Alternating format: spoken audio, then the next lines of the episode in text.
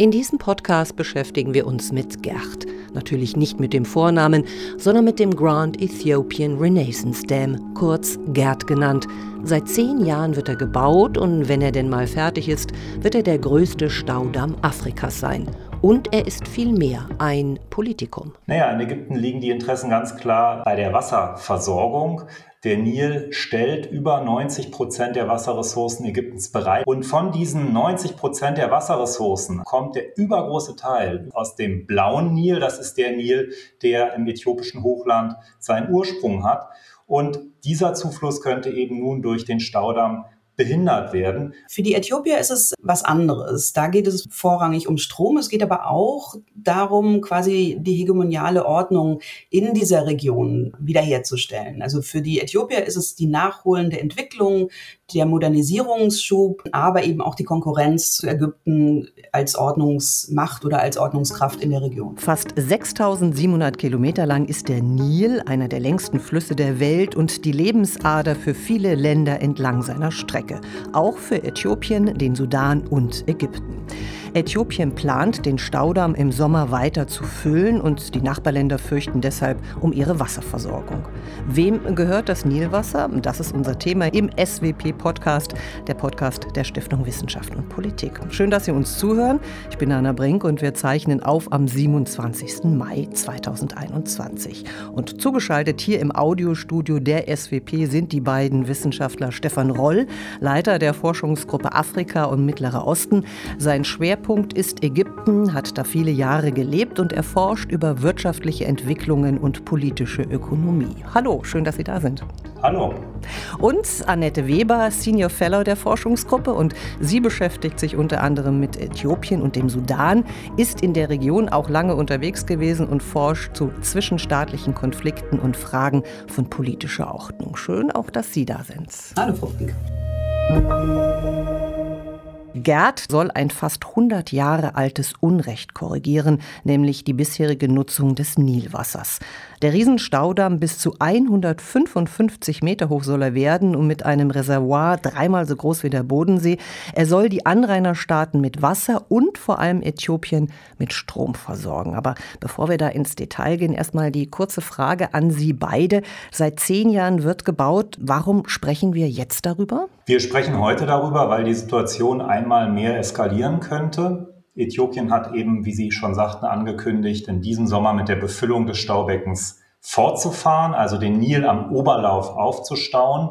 Und wahrscheinlich haben sie sogar schon damit angefangen, Anfang Mai. Es gibt aber bislang keinerlei Regelung über die Frage der Wassernutzung und Verteilung mit dem wichtigsten Unteranrainer des Flusses und das ist eben Ägypten. Und wir sprechen auch darüber jetzt, ähm, weil Äthiopien durch den Krieg in Tigray geschwächt ist, weil die Regierung sich quasi nach innen konzentriert und weil das für die beiden anderen, die Kontrahenten Sudan und Ägypten, quasi ein geeigneter Zeitpunkt ist, sich jetzt äh, mit einem schwachen Äthiopien über die Regulierung des GERD auseinanderzusetzen. Und die große Frage, die uns ja beschäftigt, die mit diesem Staudamm so unendlich viel zu tun hat, ist die Frage, wem gehört das Nilwasser? Eine Frage, die so grundsätzlich ist, weil ja der Nil die Lebensader ist für viele Staaten. Fangen wir vielleicht am Ende des Flusses an in Ägypten. Wo liegen da die Interessen, Stefan Roll? Naja, in Ägypten liegen die Interessen ganz klar bei der Wasserversorgung. Der Nil stellt über 90 Prozent der Wasserressourcen Ägyptens bereit. Er ist eben die Lebensader des Landes. Und von diesen 90 Prozent der Wasserressourcen, also von dem Nil, der in Ägypten ankommt, kommt der übergroße Teil, über 80 Prozent des Wassers aus dem blauen Nil. Das ist der Nil, der im äthiopischen Hochland seinen Ursprung hat.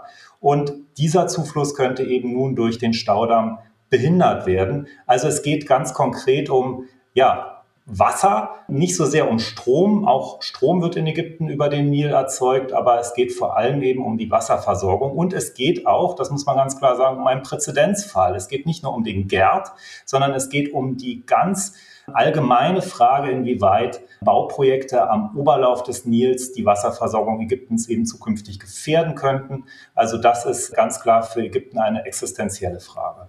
Annette Weber, gehen wir die Landkarte weiter und gucken nach den Interessen des Sudans und auch natürlich vor allen Dingen Äthiopiens? Also ich würde sagen, im Sudan ist es beides. Äh, der Sudan erhofft sich vom Staudamm sowohl Strom kaufen zu können von Äthiopien, günstigen Strom kaufen zu können, ähm, quasi für die eigene Modernisierung. Das Land erhofft sich aber auch ein durchschnittlichere Fließgeschwindigkeit des Nils, weil im Augenblick haben wir eben Zeiten zweimal im Jahr, wo es große Überschwemmungen gibt, mit denen die Sudanesen sehr schwer hadern müssen und wo letztendlich auch große landwirtschaftliche Projekte, die geplant sind, nicht wirklich gut durchgeführt werden können. Das heißt, die erwarten sich eine Regulierung der Fließgeschwindigkeit und günstigen Strom.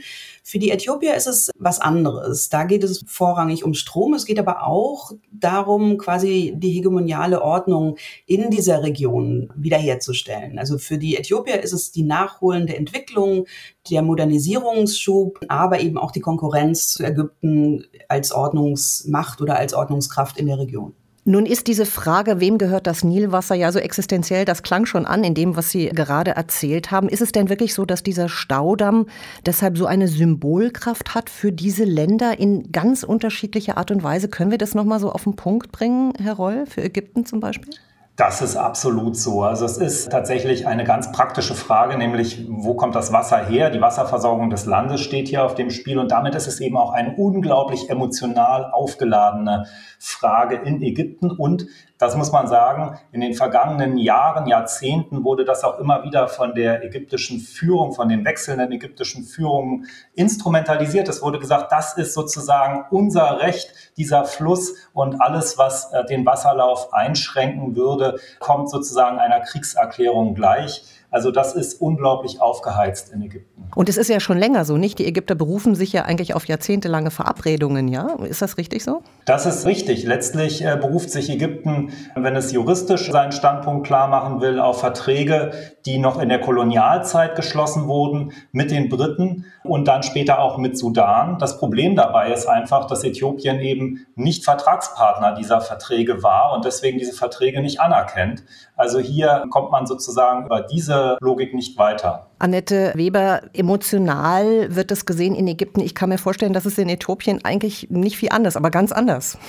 Genau, es ist, äh, ich denke, von der Stärke der nationalen Bindungskraft der Symbolik ist der Gerd sicherlich genauso groß wie in Ägypten, nur gibt es tatsächlich andere Gründe oder andere Emotionalisierungspunkte dafür. Es geht ja weniger um eine Verteidigung eines Rechts, sondern eben es geht für die Äthiopier darum, das Recht, das sie jetzt Jahrzehnte nicht zugestanden Staaten bekommen haben, nachzuholen. Ja, also dass sie eben genauso viel Anrecht haben auf eine Entwicklung, auf Modernisierung. Die Äthiopier sind auf dem Weg, sich zu industrialisieren. Dazu brauchen sie Strom. Das ist quasi das, was es in Äthiopien emotional triggert. Und man muss sich das schon auch nochmal genauer vorstellen. Es ist in Äthiopien so, dass quasi Studenten seit Jahren einmal die Woche auf Essen quasi verzichten oder quasi nur sehr eingeschränkt Essen bekommen, um den Staudamm zu finanzieren. Dass Menschen, die im öffentlichen Dienst arbeiten, einen Teil ihres Einkommens abgeben, um den Staudamm zu finanzieren. Dass äh, Leute in der Diaspora Geld bezahlen, um den Staudamm. Also das ist wirklich ein ganz wichtiges emotionales Moment und im Augenblick dadurch, dass Äthiopien in dieser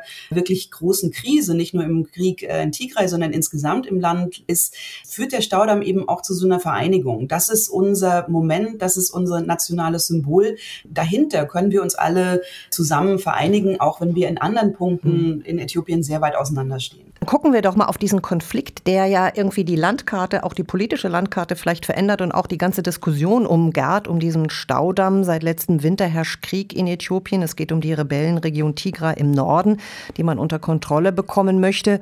Was passiert denn da und warum hat das so einen großen Einfluss auf den Konflikt um Gerd? Es sind zwei Dinge letztendlich, die das ausmachen. Die Region Tigray, das ist die Region, aus der die bisherige Regierung in Äthiopien, die 30 Jahre regiert hat, aus der diese Regierung kommt. Die Regierung ist durch Abiy Ahmed, der 2018 an die Macht kam, in ja quasi sehr klar abgedrängt worden und hatte nichts mehr zu sagen in den nationalen Geschäften und hat sich jetzt dazu entschlossen, nach Wahldebakeln quasi in den bewaffneten Widerstand gegen die neue Regierung zu gehen. Was es jetzt mit dem Sudan und dem Gerd äh, zu tun hat, ist Folgendes. Für die Sudanesen kommt damit eben Zum einen die Schwäche Äthiopiens, äh, das haben die Sudanesen genutzt und haben ähnlich wie beim GERD für sich selber in der Region Al-Fashaka äh, beklagt, dass die Äthiopier seit Jahren ihr Land nutzen, dass es dazu Verträge gab, 1902 Verträge geschlossen wurden, die dieses Land ganz klar als sudanesisches Land bezeichnen und sie fordern jetzt eben ihr Land zurück. Dafür haben sie Militär an die Grenze mobilisiert. Die Äthiopier haben das auch getan. Also es hat einfach dazu geführt, dass ähm, Sudan und Äthiopien, die bislang sehr nah und sehr eng kooperiert haben, auch im Gerd sich sehr nah waren, weil die Sudanesen ja den Strom vom Gerd letztendlich erwarten dass sich die Sudanesen von Äthiopien distanzieren, dass es Konfliktpunkte in Äthiopien gibt. Und das andere ist, dass es mittlerweile ja, nahezu 70.000 Flüchtlinge aus Äthiopien, aus der Tigray-Region im Sudan gibt und dass wir schon davon ausgehen müssen, wenn dieser Konflikt sich nicht bald befriedigen lässt, dass der Sudan sich auch aktiv in den Konflikt mit einbringen wird. Das heißt, wir haben da eine Konfliktregion, wo der Gerd ein Teil von ist, aber eben ein wesentlicher Teil, aber diese Gemengelage dazu geführt hat, dass die Sudanesen sich klar auf die Seite jetzt der Ägypter geschlagen haben und Äthiopien quasi klein halten wollen. Also Ägypten spielt auch eine Rolle in diesem äh, Konflikt, in diesem hochbrisanten, wie wir jetzt äh, gerade erfahren haben. Stefan Roll, welche spielt Ägypten da? Ja, das ist äh, nicht ganz einfach zu beantworten. Also grundsätzlich muss man sagen, ist die Wasserfrage für Ägypten eine Frage von Tod und Leben sozusagen. Also Ägypten hat immer wieder klar gemacht, dass es auch militärisch eingreifen würde, wenn die eigene Wasserversorgung bedroht ist. Das Problem ist für Ägypten, dass das nicht ohne weiteres möglich ist. Also die Vorstellung, dass Ägypten jetzt einfach Äthiopien angreift, ja, etwa mit Kampfjets über Äthiopien rüberfliegt, vielleicht den Damm bombardiert, das ist aus militärischer Sicht nach wie vor kaum vorstellbar. Also ich würde dieses Szenario ausschließen. Aber, das haben wir eben ja von Annette Weber gehört, wir haben ja eine sehr komplexe Konfliktsituation gerade im Grenzgebiet. Und da ist nicht auszuschließen, dass Ägypten versucht, hier eben auch mitzumischen, vielleicht Rebellengruppen zu unterstützen, die Sudanesen in irgendeiner Form militärisch, logistisch unterstützt und dadurch dann vielleicht nicht direkt, aber indirekt auch in diese ähm, ganz komplizierte Gemengelage eingreift. Ich sehe hier die Möglichkeit, dass es zu einer militärischen Eskalation kommen kann die, wie gesagt, viel kleinteiliger ist als das, was man sich vielleicht immer vorgestellt hat. Also, dass Ägypten jetzt eben mit Kampfflugzeugen nach Äthiopien fliegt und anfängt, da zu bombardieren. Also wir sehen eine hochkomplexe Gemengelage und bevor wir über eine Lösung nachdenken, was wir natürlich auch hier tun, wollen wir uns doch erstmal damit beschäftigen, nochmal zurückzukommen auf diese Frage, wem gehört denn das Nilwasser? Also wenn wir jetzt mal die Konflikte irgendwie beiseite stellen, wie müsste denn eine gerechte Verteilung aussehen? Also ich denke, eine gerechte Verteilung hat natürlich sehr viel mit der Nutzung zu tun. Also es ist klar, das Nilwasser gehört allen. Die Nutzungsfrage ist, glaube ich, wirklich die herausragende Frage. Es ist klar, dass kein Land den Hahn zudrehen kann. Es ist aber auch klar, dass kein Land das Volumen für sich beanspruchen kann, wie das Ägypten im Augenblick tut und sich darauf äh, auf alte Verträge bezieht. Es geht tatsächlich darum, wie der Nil genutzt wird ähm, und dass es einvernehmlich ist, dass äh, die Informationen geteilt werden. Was wir jetzt eben sehen, das tut Äthiopien Äthiopien nicht. Äh, Äthiopien befüllt den Nil jetzt schon. Das ist eine natürliche Befüllung. Die Regenzeit in Äthiopien, die kleine Regenzeit hat jetzt begonnen. Das Richtige wäre aber, diese Informationen auch mit Ägypten und dem Sudan zu teilen. Ich denke, dass bei dieser Frage der Verteilungsgerechtigkeit einfach ganz, ganz wichtig ist zu verstehen, es gibt hier keine natürliche Lösung. Also es ist nicht so, dass es sozusagen irgendwo eine Lösung liegt und so ist es dann. Es gibt auch keine juristische Lösung. Das muss man auch allen Seiten hier ganz deutlich sagen. Es ist ein hochpolitisches Problem, ja, und es muss dafür eine politische Lösung entwickelt werden. Und die sieht letztlich natürlich so aus, dass beide Seiten hier von ihren Maximalforderungen runtergehen müssen. Die Äthiopier müssen akzeptieren, dass es für Ägypten brandgefährlich ist, wenn hier tatsächlich der Wasserfluss aufgehalten wird. Und die Ägypter müssen akzeptieren, dass Äthiopien natürlich ein Recht hat, hier auch die eigene Infrastruktur, die eigene Wasserinfrastruktur, Energieinfrastruktur weiterzuentwickeln. Also da liegt irgendwo die Lösung. Aber wie gesagt, die Lösung ist nicht einfach schon vorhanden, die muss ausgehandelt werden. Und das, da muss man immer wieder klar machen, weil beide Seiten immer wieder nach außen auch suggerieren, naja, es, die Lösung ist doch klar, die ist doch, es muss doch so oder so sein. Und so funktioniert es eben nicht. Puh, da möchte man irgendwie mal kurz tief durchatmen. Es ist wie ein gordischer Knoten, den es irgendwie zu durchschlagen gilt. Und man kann sich wahrscheinlich vorstellen, wie schwierig das ist. Die Afrikanische Union bemüht sich ja um eine Lösung. Aber wie kann denn das eigentlich gehen? Oder auch nochmal andersrum gefragt, müssen da Player auch von außen vielleicht kommen? Sollten sie kommen, um da diesen gordischen Knoten zu durchbrechen? Also es ist ja so, dass äh, die Verhandlung oder die Mediation, die im Augenblick läuft, äh, von der Afrikanischen Union geführt wird, aber drei weitere Beobachter, die Vereinten Nationen, die Amerikaner und die EU, mit am Tisch sitzen. Das heißt, die Player von außen sind schon mit on board. Die Frage ist natürlich, und das hatte Herr Roll ja auch gerade schon ausgeführt, sind die beiden aktiven Akteure, also Äthiopien und Ägypten, bereit, von ihren Maximalforderungen wegzugehen? Was die Gruppe vorgelegt hat, sind Möglichkeiten der besseren Wassernutzung, der technischen Kooperationen. Aber da gebe ich Stefan Reul recht, es wird nicht ausreichen. Es muss eine politische Lösung geben. Im Augenblick werden zwei Schritte vorgeschlagen, quasi jetzt eine direkte Lösung für die Befüllung, wo es ja auch darum geht, wie langsam oder wie schnell soll befüllt werden, das jetzt relativ zügig äh, zu vereinbaren und dann tatsächlich all die anderen großen Fragen dafür sich ähm, in der zweiten Phase etwas mehr Zeit zu geben. Aber es ist schon so, dass, ähm, dass wir im Augenblick wenig Bereitschaft Bereitschaft von den beiden Akteuren sehen und letztendlich auch die Mediation selbst noch nicht so richtig Fahrt aufgenommen hat, würde ich sagen. Ich glaube, das ist ein ganz wichtiger Punkt hier, weil wir in der Vergangenheit ja auch immer wieder gesehen haben, dass externe Akteure versucht haben, hier zu vermitteln. Also auch Deutschland war hier immer wieder engagiert, die Europäer unter anderem in dieser Nile Basin Initiative die in den späten 90er Jahren gegründet wurde und an der alle Nilanrainer an einen Tisch gebeten wurden, um hier über eine technische Kooperation Lösungen zu finden. Das hat aber nie geklappt, muss man sagen. Also am Ende des Tages sind wir immer wieder auf diesen Grundkonflikt zurückgefallen und ich denke, ja, es muss externe Vermittlungen geben, aber ich denke auch, dass die externen Akteure sich selber deutlich klarer werden müssen, in welche Richtung eine Lösung aussehen sollte oder in welche Richtung man da arbeiten muss. Also einfach nur zu sagen, jetzt kommt mal alle an einen Tisch und wir sprechen mal darüber und dann werdet ihr euch schon einigen das ist naiv und das ist in der Vergangenheit leider auch immer wieder gescheitert. Sie haben es erwähnt, irgendwie Deutschland hat auch da eine Rolle gespielt oder wollte eine spielen, formulieren wir es einmal so. Muss dann Deutschland auch mit einer Lösung um die Ecke kommen? Ist das überhaupt sinnvoll oder nur im Verbund mit anderen? Die EU sitzt aktiv mit am Tisch. Da ist Deutschland als Mitgliedstaat natürlich auch aktiv mit verbunden. Für Deutschland ist diese Region von großer Wichtigkeit. Ähm, aber ich denke nicht, dass jetzt jeder Mitgliedstaat der EU eine eine eigene quasi Initiative starten sollte. Aber natürlich sehr klar und auch mit technischem Know-how, was sie auch tun, die EU in ihrer Rolle als Vermittler zu unterstützen. Also ich sehe das im Grunde genauso. Deutschland kann hier nicht alleine als Vermittler auftreten, will das auch gar nicht, soll das auch gar nicht. Aber wir müssen schon sehen, dass Deutschland in der Region auch durchaus Gewicht hat. Es ist ein wichtiger wirtschaftlicher Akteur. Die Wirtschaftsbeziehungen zu beiden Staaten sind durchaus gut und für beide Staaten auch wichtig. Deutschland ist ein wichtiger Geber in der Entwicklungszusammenarbeit und Deutschland hat ganz zentral Einfluss auch auf die internationalen Organisationen, nicht zuletzt eben auch auf die internationalen Finanzinstitutionen, die für beide Staaten sehr wichtig sind. Und ich glaube, eins ist schon klar, wenn es eine Lösung gibt, die länger halten soll, dann wird die Geld kosten.